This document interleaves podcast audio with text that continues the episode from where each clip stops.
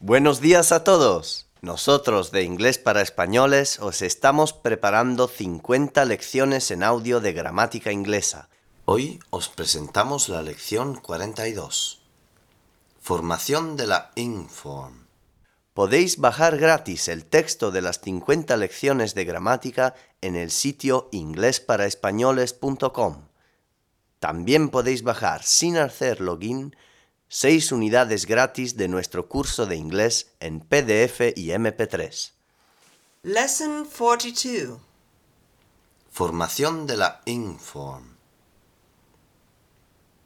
Cuando un verbo acaba en e, se quita la e y se añade ing. Love, Loving, live, living, take, taking, etc. Excepción. Se añade ing si el verbo termina en doble e. to see, Seeing, to agree, agreeing, to free, freeing, librar. Se añade ing si el verbo termina en y o i. to ski, Skiing, to fly, flying, to play, playing, etc. Se añade ing si el verbo termina con una consonante.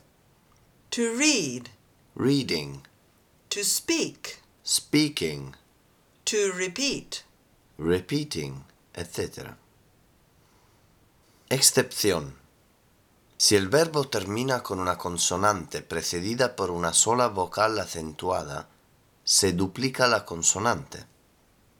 to stop, Stopping, to cut, cutting, to prefer, preferring, to admit, admitting, to hit, hitting, to refer, referring, etc.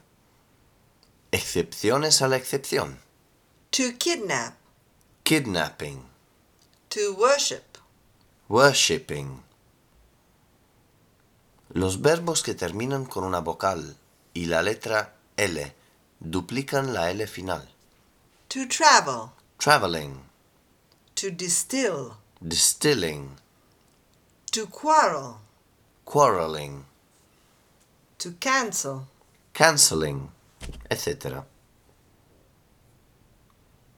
Los verbos que terminan con C añaden una K antes de añadir ing.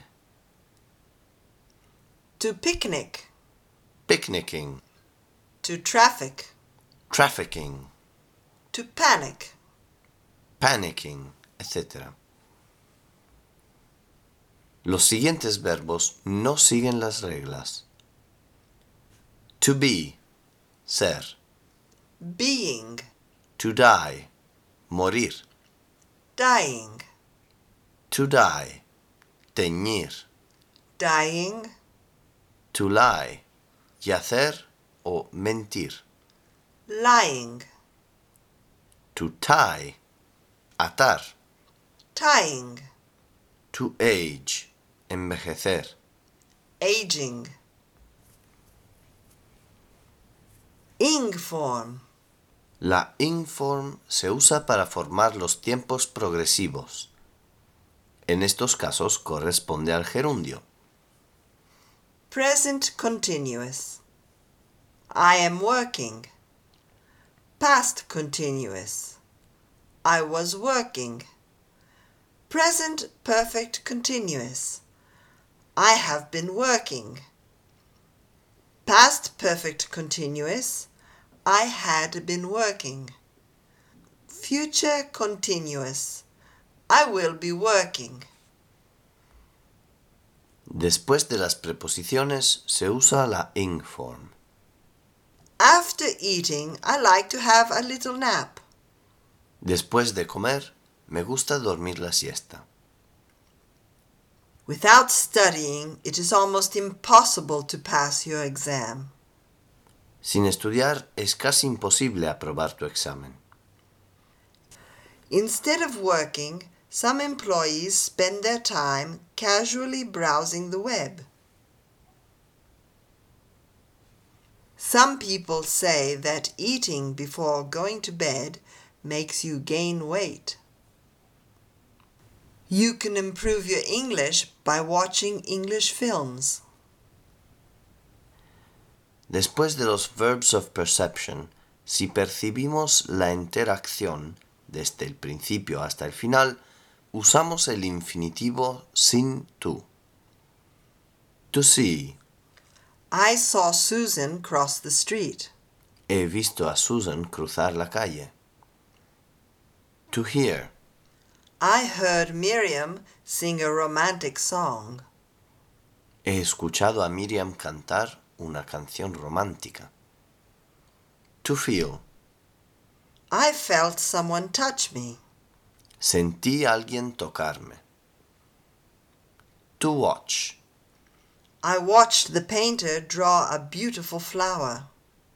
Observé el pintor dibujar una bella flor. Si observamos solamente una parte de la acción, usamos la ing form. To see. I saw Susan crossing the street. Vi a Susan mientras cruzaba la calle. To watch. I watched the painter drawing a beautiful flower. Observé el pintor mientras dibujaba una bella flor, etc. Se usa la ing form cuando el verbo es el sujeto de la frase. Doctors say that eating a lot of fruit and vegetables is good for the health. Drinking may be man's worst enemy, but the Bible says, Love your enemy. Frank Sinatra. Some doctors say that getting up early every day is not good for your health. La ing form se usa con verbos que hablan de un deporte. Swimming, La natación, skiing, el esquí, climbing, el alpinismo, diving, el buceo, fishing, la pesca, running, jogging, sailing, la navegación, skating, el patinaje, cycling. el ciclismo, etc. Con estos verbos se suele usar el verbo to go. In the morning, before going to work, I love to go running. In spring, my father and I go fishing every Sunday. Every winter, my son and I go skiing on Mount Etna. During our summer holidays, we go swimming almost every day. La ing form se usa después de ciertos verbos.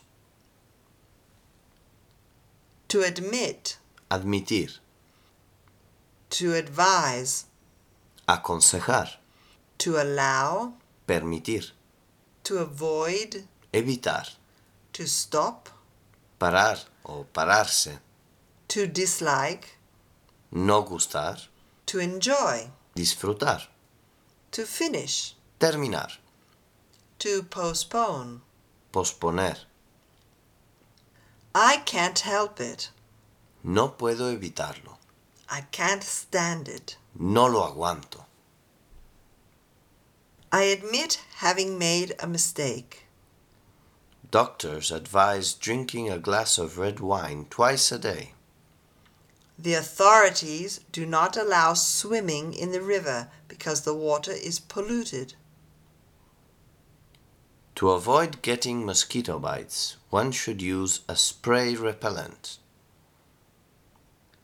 Will you stop making such a horrible noise? I can't help feeling sorry for those who are less fortunate in life. I can't stop thinking about you. I can't stand working on weekends.